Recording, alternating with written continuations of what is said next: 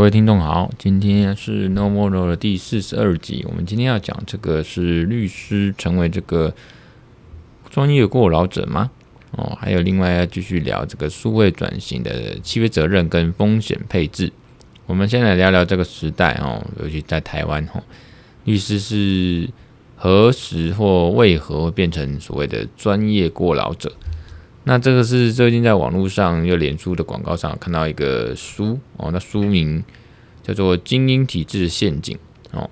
那后面巴拉巴拉就懒得讲，我是稍微推荐这个书了哦，因为既然都讲到这个事情，就推一把哦。那重点里面是那个作者是丹尼尔哦，那名字我也懒得说，反正就丹尼尔。那参考连结我会放在那个 Podcast 的资讯栏里面。那里面就是有提到说。啊，当然，这个可能讲的是全球或者美国的一个状况了。吼，他就讲说，包括医师啦，或者顶尖的运动员啊，或者说大厨啊，包括这个律师这个专业的工作者，哦，所谓以前就叫精英专业人士，他们在我们现在这个时代都是过劳的，哦，就是说工作时数逐步的增加，哦，包括说律师的工作时间也是走向这个极限，他们在。观察跟统计，你们在一九八四年到一九九零年间呢，律师一周工作的时数超过五十五个小时，那这样的律师事务所的比例呢，这个有成长了可能三倍以上哦，可能就是越来越多的这个律师事务所，他们一周的工作时数超过四五十五小时。那我们记得说法，像台湾的法定工时的话，如果一天八小时，那一周如果四十小时，你看啊。律师呢，就多人家十五个小时以上。那甚至是在美国那边，那个当时的统计说，一个月工作时数超过两百小时的律师呢，也是占了将近五成。那所以说，一周工作四十小时，算是这个那个律师可能只是兼差啊，可能只是斜杠啊，不是主要在做律师。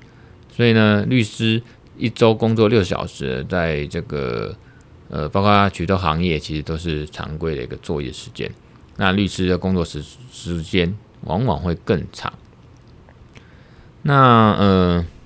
其实小所有时候会这样了哈，因为人力的问题。大所你也觉得他人人力很充足很多，那也不一定，他们其实也是更忙，因为律师呃，包括台湾了哈，或者说美国或世界各地有一种。计费的方式就是以时计费啊，我们比如说每小时新台币八千元，大律师的话每小时在破万，大概一万二到一万五都有哦。以时计费，譬如的 case，我目前注意到的，呃，这个阶段我已经花了多一百个小时，那两个人头，呃，大律师跟小律师，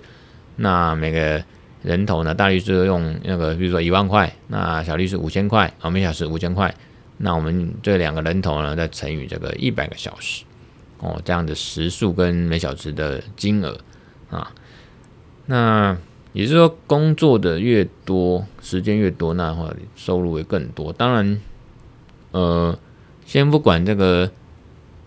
工作的这个价值跟这个价格，然后我们讲价格，这个费用到底有没有符合现在的这个物价上涨或者说调涨？哦，就是说我们工作时间还是很长，因为。会陷入了一种，就是我们就是为了赚钱，然后为了服务，那出卖或者说贩售我们的时间，把时间成本哦全部投入在这工作上面，那就会陷入所谓的呃，我们都一直在过劳的一个状态。那呃，俗称就是我们都说工作跟那个生活要平衡，那其实慢慢那个也不平衡，或者说没有所谓的界限，那可能甚至所谓的融入。哦，就是说，工作就是生活，生活就工作。你在生活的时候喝杯咖啡，哦，那 po 个文，那看似生活的这个发文，其实也在工作。因为你说你在喝咖啡，然后想一些工作的事情，或发想一些呃一些 idea，或者思索一些事情，那可能也是是一种工作的形态。哦，包括我们现在这个数位生活，其实无所谓了啊，已经没有什么界限不界限了，只是说你要去怎么拿捏。我觉得说。不管你是说工作或生活的一个平衡或所谓的融入，总之我觉得那界限已经模糊了。重点是怎么去拿捏哦，重点是要知道自己在干什么。那像这样子，呃，也就是说，近年来我们所谓的精英，我我我也不是很喜欢用精英这个字。总之，律师呢，有些人会觉得他精英。总之，他就是一个呃专业能力的资格嘛，哦，那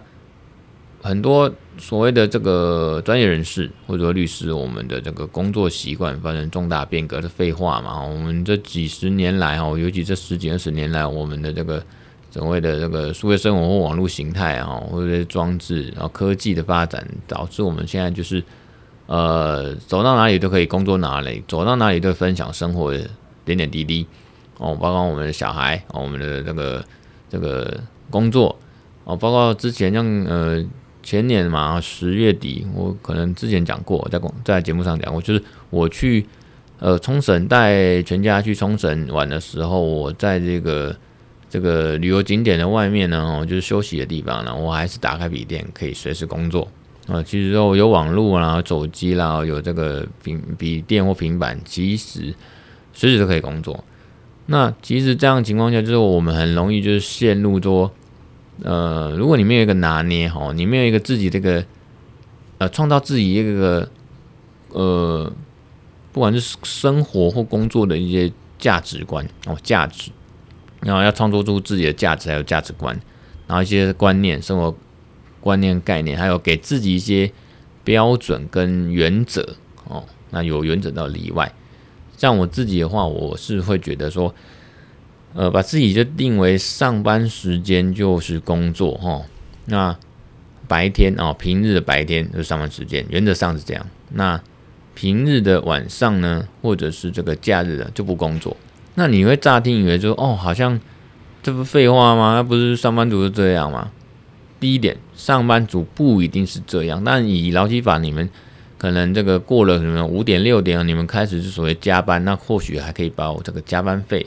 哦，报报加班，然后拿着加班费，那有这样的一个界限哦。那你也知道，有些工作，有些老板，有些职场，他就是私底下哦，就是其实都实质上加班，可是他就不允许或变相的让你不能报加班费哦，有点像变相的这样违法责任制。像像我们律师这种啊，尤其我们是自己开业、自己接案的律师，自己觉得老板自己就要，也有时候也无所谓假日啦吼，就是说真的说业业案子来、业务来，或者有呛死的吼，就说平日的这个凌晨或者就假日的这个中午十二点或晚上，假日晚上业案子来了，你想不接吗？吼，不管你是赚的很饱很多，还是你吃得下，你规模很大，还是说像我这个规模很小啊，只有事务所只有。两三个人这种情况下，那你吃得下吗？哦，吃得下话，那你要不要继续接？还是你吃不下硬要吃？你要不要结案？就是说你要去拿捏，所以自己自己心中的价值要有一个，因为尤其是在呃，尤其台湾啊，不要选择台湾，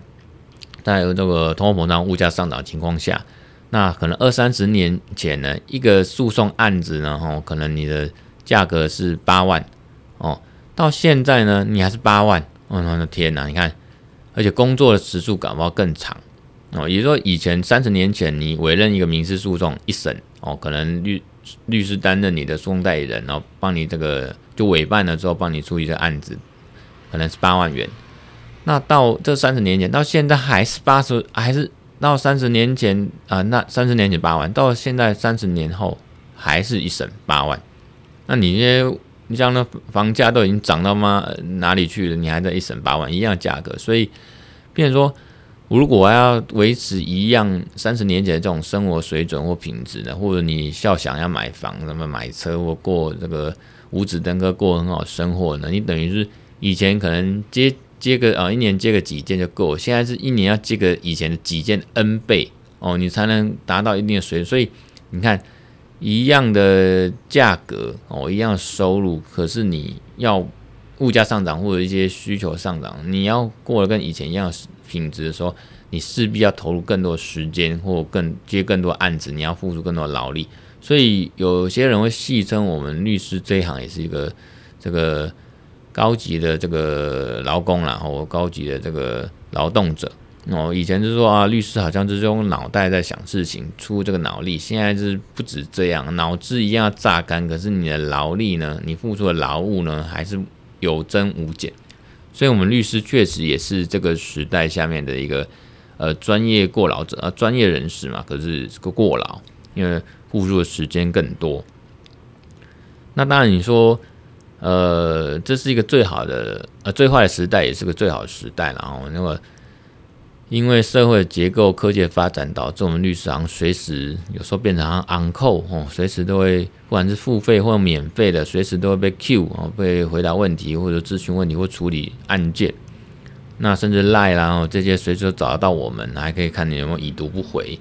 那我们律师，我就刚才讲说，我个人会觉得一定要拿捏。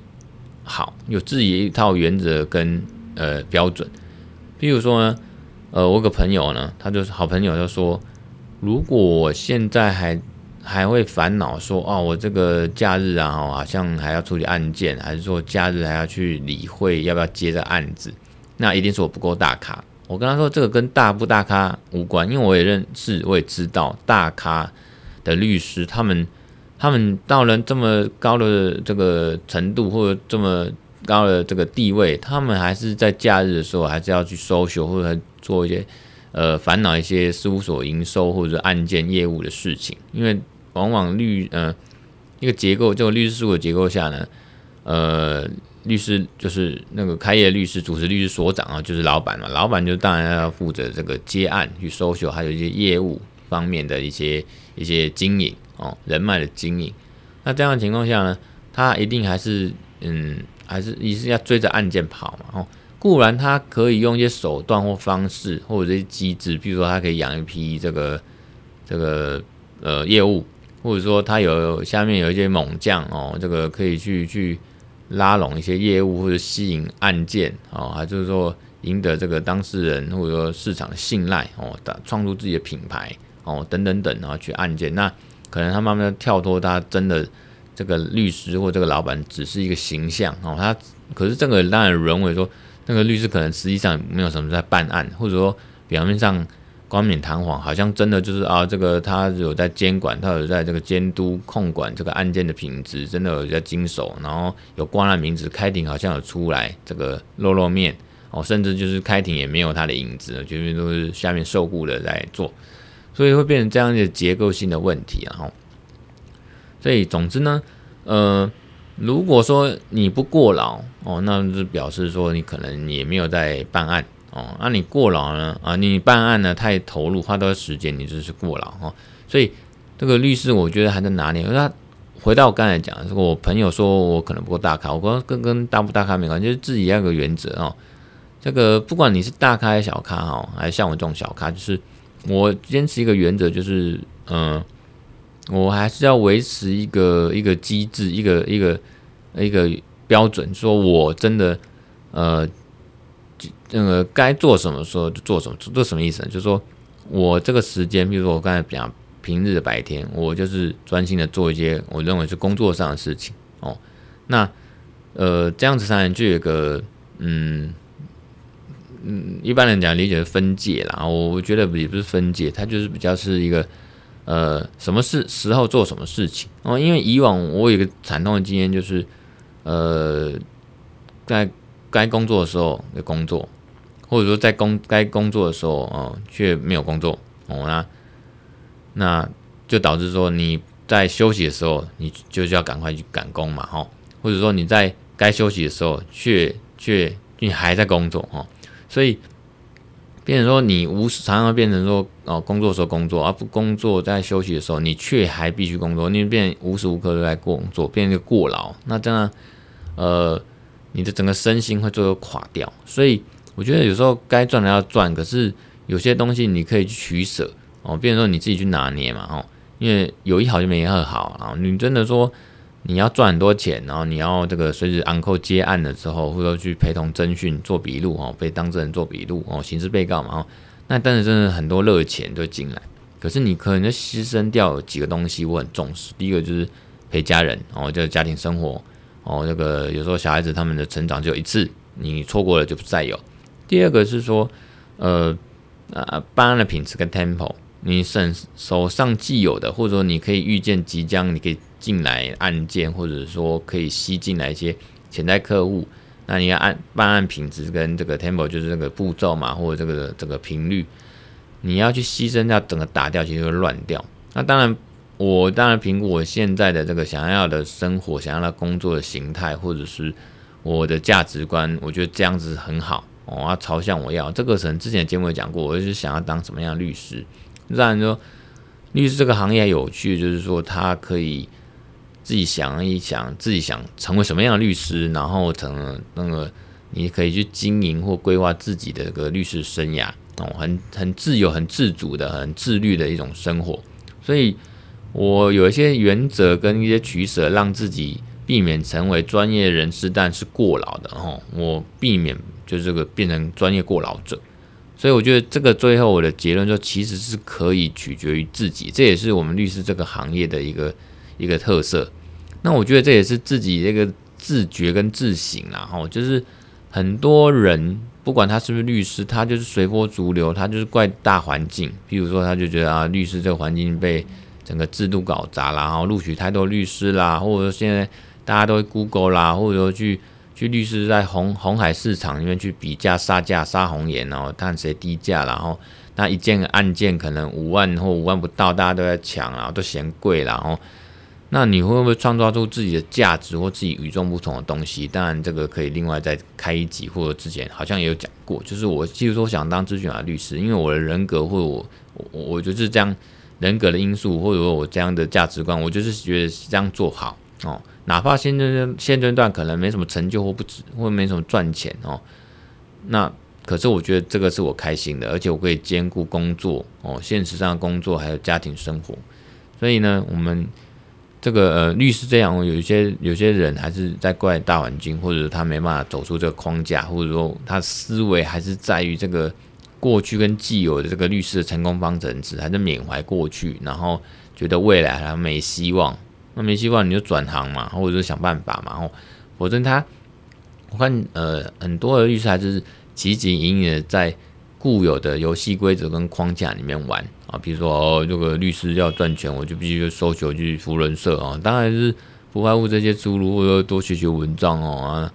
那写文章也要行销也要曝光啊，这个时代对不对哦？这个可以另外再说。总之呢，啊很多人啊包括律师。哦，自己开业律师，他们都是陷于这个一个既有的框架里面。哦，就是说，好像律师只能怎么样，或者律师应该怎么样。哦，律师只能赚这个诉讼的钱吗？当然不一定嘛。我们看到很多法律人或者律师，他们赚是诉讼以外的，甚至是斜杠哦，是这个律师业务以外的这个呃经营哦，包括说所谓网红律师哦，他就是经营 YouTube 哦，将来一站律师他经营 YouTube，那可能。经营的很好，那也是这个网红哦，网红律师，所以他这个在经由这个 YouTube 这样的一个营运模式呢，获利模式，他就有一些 income 嘛，一些收入嘛，哈，甚至开启其他的呃无限可能的一些合作的模式，或者其他的这个呃职场上面的道路哦，所以呢，这是这个例子，所以说我讲说律师呢，他呃。不是说只能做什么，他可以做很多，他也不是说应该要怎么做。那我觉得说看你自己的规划，跟你的兴趣、你人格、你的想法哦，去规划。像我们认我认识那个 P 律师哦，那肖律师肖富林律师他就很优秀，他他虽然比较晚考上，可是他前面的耕耘哦，跟考上律师前，他都做了很多这个研究，然后学术呃的研究，那他也是去一些研究单位。他包括他自己也是这个从呃法学士啊博呃硕士生，那么念到了法学博士生哦，当然就是目前还没毕业，因为很忙。然后他很会画画，那就目前他就满足自己的这个画画的梦想，他画得很好，那些生活法律的一些逗趣的图片，法庭生态的一些呃那个图画，那搭配他的这个呃文章哦，那他的专业当然是在于这个批律师呢，在于主要专业在于这个。呃，商业法律，比如说这个财经法、公司法哦，那个证交法，还有这最引以为傲，而且是很专业的、很有经验的这个加盟的法律。虽然走出自己的一片天，那他在出书或者是在写文章，或者是这个上节目，都很有经验、很出色。所以这个是后发先至嘛。我看上看似他后面才当律师，后面才考上，其实他。有运运的，或者去培养、经营很多，他更多不一样、更出色、更杰出、跟赢人家很多的东西。所以说，这种也是教学相长啊，就是也不是教学，就是互相的这个呃欣赏跟这个呃参考哦，还有这个互相的这个扶持，我觉得像 P 律师，我就很敬佩哦。他最近也在方壳子有一系列文章，大家可以看看哦。那所以呢，我就觉得说。律师呢，呃，这个律师呢，我我们在一个最坏的时代也是最好的时代，然后包括说现在有所谓 AI 律师的崛起，AI 律师当然就是所谓的一个 AI 的系统，它可以辅助跟这个做一些初阶律师可以做的事情、工作分。那有这样的东西，包括一些线上哦，不管是免费付费的一些系统软体，包括 Gmail 等等等等，然后 Google 的 Workplace 啊，这些东西都可以辅助我们做把事情做得更好。那尤其是这种中小所或我们这种比较小规模律师呢，他可以做到一些服务跟品质呢，其实也不差哦，也不会输给这个中大所或大所，或者说像李律那样子哈、哦。可能就是说，当然看市场跟案件的性质，它当成需求啦。哦，还有这个案件的复杂跟丑尽程度。总之呢，我要讲的就是说，嗯、律师他是不是一个专业过劳者啊？其实他在这个时代呢，大环境下呢，原则上他会是这样，没错。哦，他是律师会是一个专业过劳者，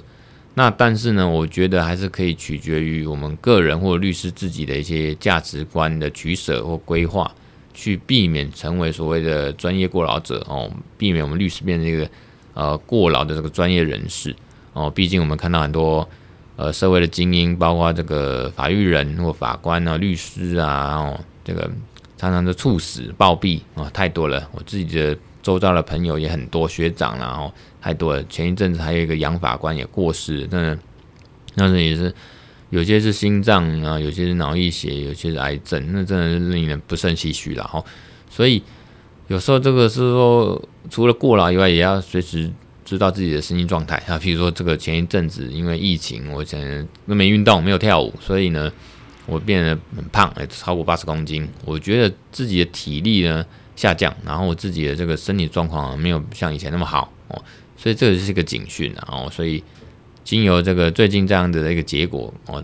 还有今天这一集，我也自己反省哦，要开始动起来哦，让避免让自己成为一个呃所谓专业过劳者，甚至是一个应该让自己更积极正面的成为一个这个身心愉悦，然后这个丰富人生、快乐人生的这个呃律师哦，像我自己的律师，我自己一个座右铭写在这个脸书，就是一个 Happy Jurist。Jurist 就是快乐的法律人哦，这是我一个目标。那我要去这个均衡的，或者是这个融合发展自己的一些规划，比如说家庭啦、工作啦，然后让自己变成 Podcaster 嘛，然后这些作家嘛，哈，讲师顾问这些，那也要享受生活。所以我是觉得说，呃，虽然说这个时代哈，我们这个专业工作者，所谓专业人士哈，然后包括我们律师呢。真的是很辛苦了哈，那我也不不多讲这个怎么被凹啦哈，或者说这个已经是没日没夜的，随时可能都会要工作的情况下哦，像我自己之前也是曾经会变成这样的状态哦，没日没夜哦，那我觉得自己要一个取舍，要一个规矩哦，要有一个原则跟标准哦，要有自己的一个价值观跟这个呃观念啦哦，那去取舍之后。我觉得不管，呃，你这个律师有名没名啊，大律师、小律师，规事务所规模多大或多小，还是说怎么样？重点是要快乐啦，哦。那如果说你慢慢的耕耘某个地方哦，某个领域，慢慢啊，或者说经营一些人脉，还是说一些法律领域专业的东西，那呃，多多去关怀社会，或者关注你这个律师，关注你这个有兴趣那个呃一个专门领域，我觉得最后都会开花结果。哦，纵使没有开花结果，纵使最后没有累积财富，像我自己个人，然后目前没什么财富累积，那我觉得至少在过程中，就是呃自己可以对自己交代，然后也就觉得不枉此生，也觉得嗯、至少呃逐梦踏实嘛，每一步都蛮踏实，那我觉得还蛮过瘾，蛮开心的啦，至少我问心无愧哦。那、今天这个专业过劳者，我就讲到这边，那接下来再来续聊这个。呃，数位转型的这个契约责任跟分配风险哦。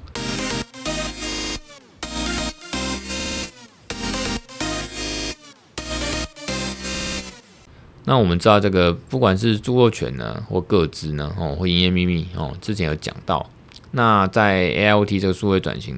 的呃过程中呢，伴随的一些责任问题，其实可以透过一些契约哈哦去配置它的法律风险，譬如说呃 AI 这个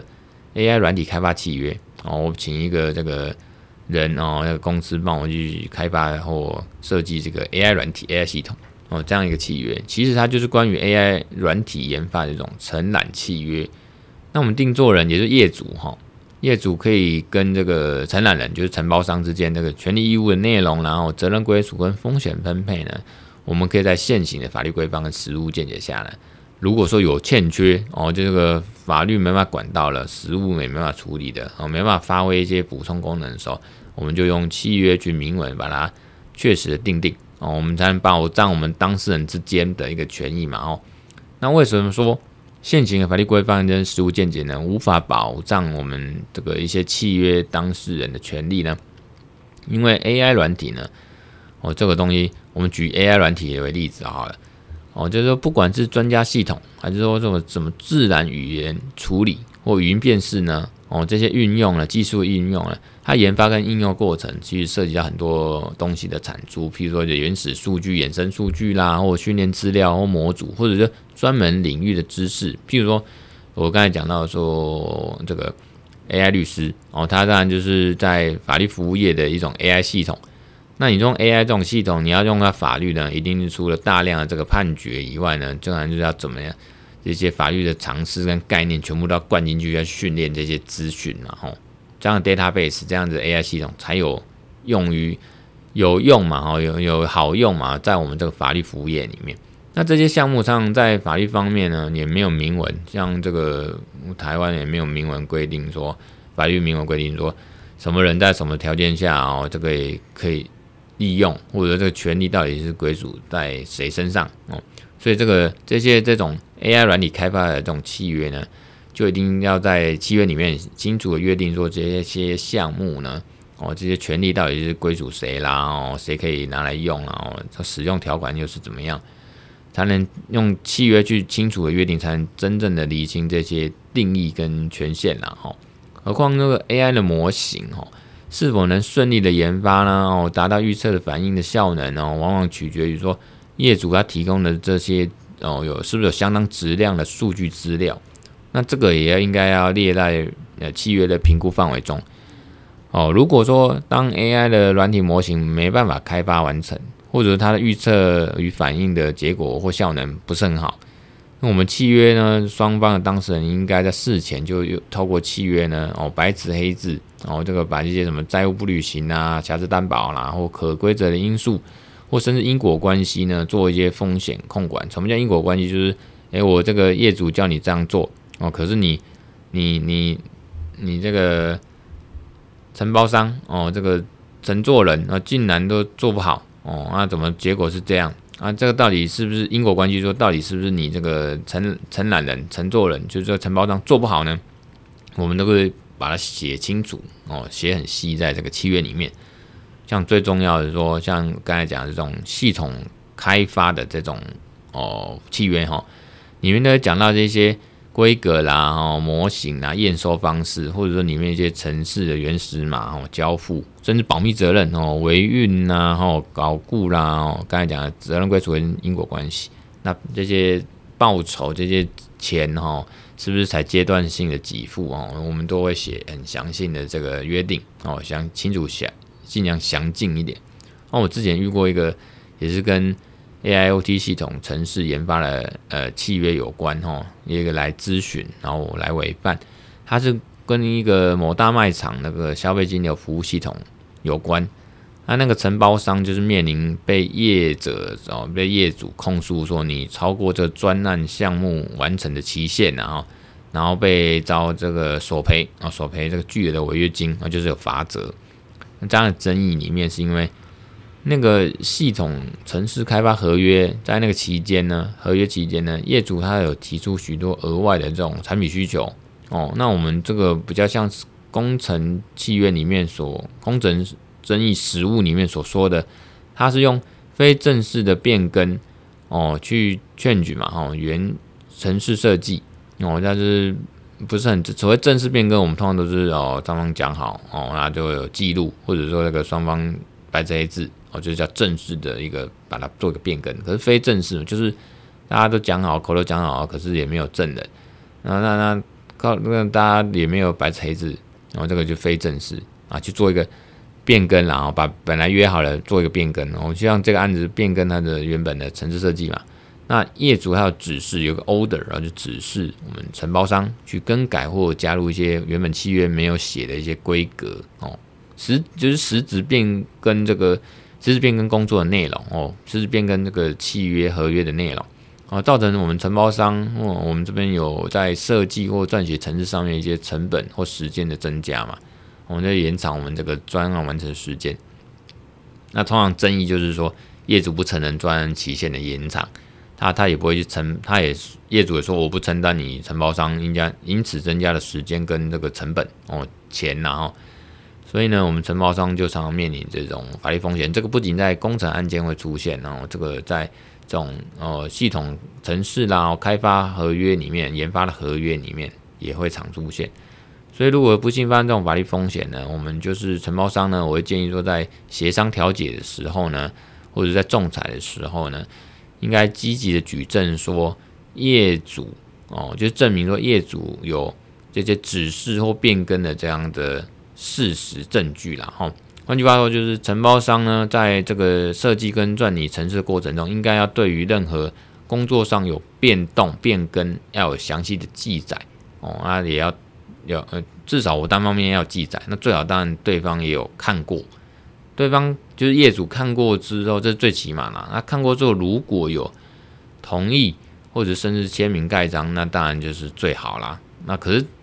到这种程度，就是业主有签名盖章啊，表示他同意，那也算是一种正式的变更了。通常有有争议、有疑问的，或者大家吵，就是非正式变更，就是有一方没有说好或不好，有没有签名，有没有盖章。有时候往往都要用默示的，就是说，哎，我跟你看了，我跟你讲，你当场你也听到，或者说